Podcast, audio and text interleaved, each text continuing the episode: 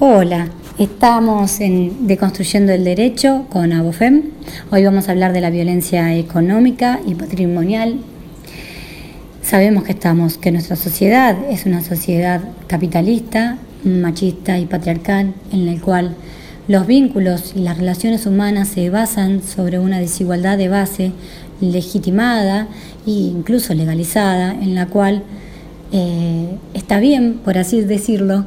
que unas personas vivan a costa del trabajo de otras personas, aquello tan antiguo como llamamos la plusvalía. Pero en este sistema injusto y desigualdad que deja a millones y millones de excluidos, eh, ser mujer trae una doble desventaja. Porque en este sistema patriarcal la violencia de género se sustenta en un sistema social de desigualdad y desequilibrio de poder entre los varones y las mujeres. Y si bien todos los tipos de violencia restablecen la situación de subordinación de las mujeres, la violencia económica y patrimonial cercena aún más los procesos de autonomía y en el contexto de las relaciones de pareja resulta ser un motivo significativo para la continuidad del dominio y el control sobre sus vidas. La violencia económica y patrimonial se denuncia, pero por lo general eh, muchas veces no se llega a una resolución o algún fallo en el cual eh, se resarza ese tipo de violencia económica y patrimonial. La base de toda esta desigualdad es en el cual la mujer está históricamente inmersa para lo privado y el hombre para lo público. En el capitalismo cada hora de trabajo y de existencia básicamente tiene un valor, un valor económico que se mensura en dinero. Pero ¿cuál es el valor que no es mensurable? Es el valor del cuidado, el valor de la crianza, el valor del maternar. Eh, y hablo del maternar y no del paternar porque eh, hay un gran, si bien esto está cambiando muy lentamente, en una gran medida en toda la República Argentina, la crianza está a cargo de las mujeres.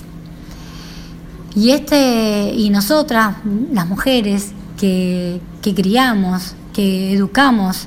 a niñas para que luego se inserten en el mercado de trabajo, le inculcamos valores, le,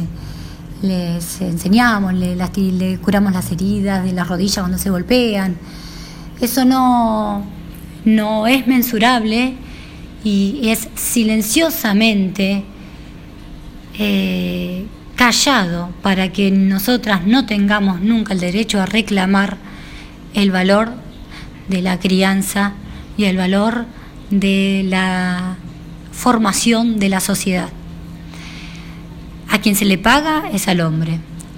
La mujer, no, esto es un mandato divino que nos tocó, que es criar.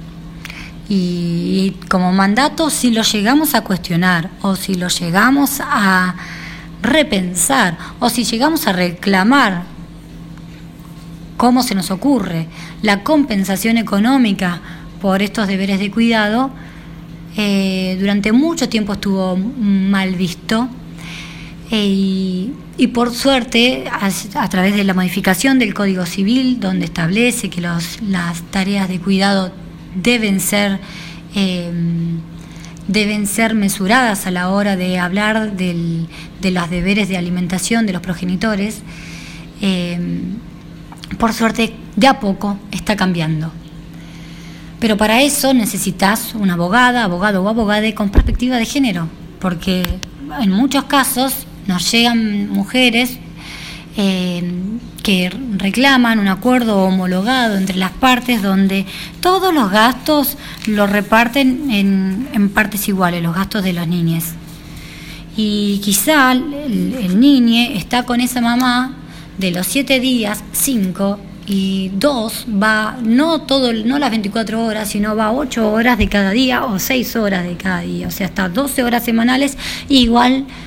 pagan todo a medias. Eso es un acuerdo homologado sin perspectiva de género.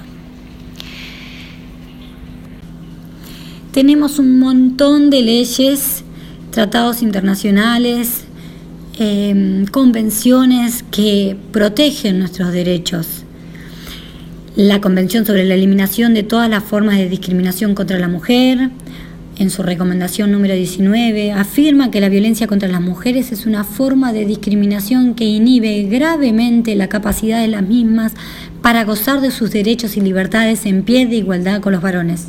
Entre las observaciones refiere que la falta de independencia económica obliga a muchas mujeres a permanecer en situaciones violentas. También está la Convención de Belén du Pará, que habla en su artículo 5 que toda mujer podrá ejercer libre y plenamente sus derechos civiles, políticos, económicos y sociales y culturales y contará con la total protección de sus derechos consagrados en los instrumentos regionales e internacionales sobre derechos humanos. Los Estados partes reconocen que la violencia contra la mujer impide y anula el ejercicio de estos derechos. Las 100 reglas de Brasilia sobre el acceso a la justicia de las personas en condición de vulnerabilidad incorpora a las personas que por su razón de su género o por circunstancias económicas se encuentran en especiales dificultades para ejercitar ese derecho. También está la ley 26485, eh, ley con raigamen constitucional, que en su artículo 5 conceptualiza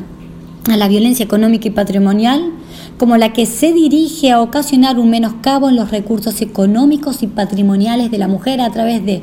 la perturbación de la posesión, tenencia o propiedad de sus bienes, la pérdida, sustracción, destrucción, retención o distracción indebida de objetos, instrumentos de trabajo, documentos personales, bienes, valores y derechos patrimoniales, la limitación de los recursos económicos destinados a satisfacer sus necesidades o privación de los medios indispensables para vivir una vida digna, la limitación o control de sus ingresos, así como la percepción de un salario menor por igual tarea dentro de un mismo lugar de trabajo. Como ven, la, mm, leyes no nos faltan, normativas no nos faltan, falta sí que se, que se apliquen y que los operadores judiciales la visibilicen Em, porque muchas veces se resuelven cuestiones de fondo donde atraviesa una cuestión de violencia económica, pero no se, eh, no se explayan sobre los daños y perjuicios que genera esta violencia económica. Algo muy conocido quizá por, lamentablemente, mm, que es cuando el hombre no paga la cuota alimentaria, además de no estar cumpliendo con su deber de alimentación para con sus hijos, también ejerce una violencia económica contra la mujer, porque esa mujer para compensar la falta de dinero por parte del progenitor cuando no la paga o cuando paga y paga poco. Esa mujer no llega a fin de mes, tiene que empezar a trabajar extra, o sea que pierde calidad de vida porque cada vez tiene que trabajar más horas para poder sostener a sus hijos, tiene que empieza a pedir dinero prestado, cuando en el mejor de los casos aparecen eh, los, abuelos, los abuelos para ayudar. Y esas, esas modalidades que tienen los hombres de pagar lo menos que pueden, eh, la, utilizan con artilugios de primero los que tienen mucho dinero se desfinancian, venden todo, no tienen, si tienen que comprar algo no lo ponen a su nombre, a nombre de un amigo lo que fuese, hasta que no terminan el proceso un juicio de alimentos. Eh, otra, que, otra, otra que hacen es presentan el recibo de sueldo magro que y por lo general cobran todo en negro.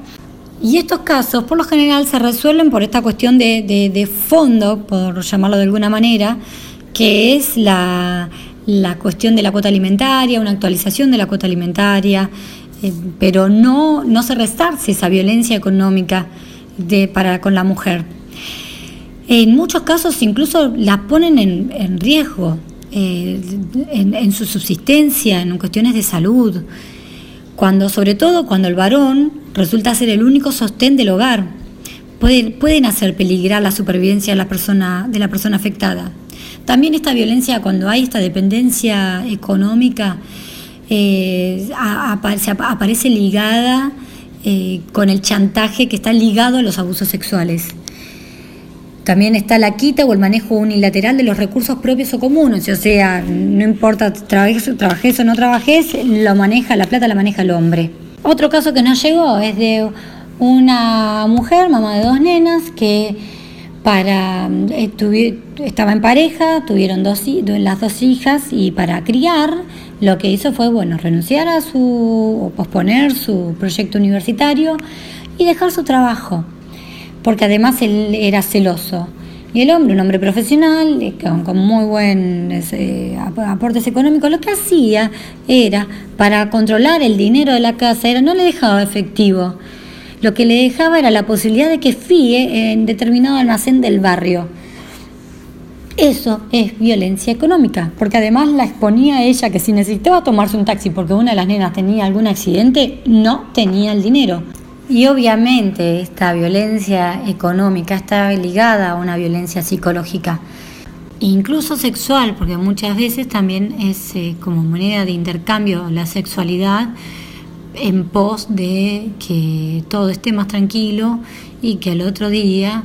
eh, tengas un poco más de dinero para poder comer dignamente. Em, ¿a, quién no les ha, ¿A quién no le han tirado el celular? Cuando en una discusión te rompen el celular, además de ser violencia física y psicológica, es violencia económica, porque te estás, despoja, te estás despojando de tus objetos personales. Otro caso, quizás hasta se puede mirar como más inofensivo, en el cual em, el hombre que tiene que venir a buscar a su hija dos veces a la semana llega sistemáticamente tarde, 10 minutos, 15 minutos, esas demoras que hacen que uno no tenga ganas de activar jurisdiccionalmente, hacer una denuncia en el juzgado, porque mucha movida, porque por lo que fuese, y vas aguantando, y vas aguantando, y lo que hace, lo que puede pasar, es que empiezas a perder trabajos. Nos llegó un caso, por ejemplo, que la mamá era psicopedagoga especialista en lactancia y tenía, eh, tenía entrevistas cuando sabía que su hija iba a estar con el papá. El papá empezó o faltaba o llegaba tarde. Y ella empezó a perder trabajo por eso. Eso es violencia económica, que por lo general se resuelve cuando, eh, con el régimen de comunicación, cuando se hace una denuncia porque no se cumple o se modifica, o bueno, pero no se resarce esa violencia económica. Porque esta violencia de género afecta a la mujer no solo en lo relativo al control y autodeterminación de su vida y su autoestima, sino también en su desarrollo e inserción laboral, vulnerándose gravemente sus derechos humanos y su calidad de ciudadana y de supervivencia.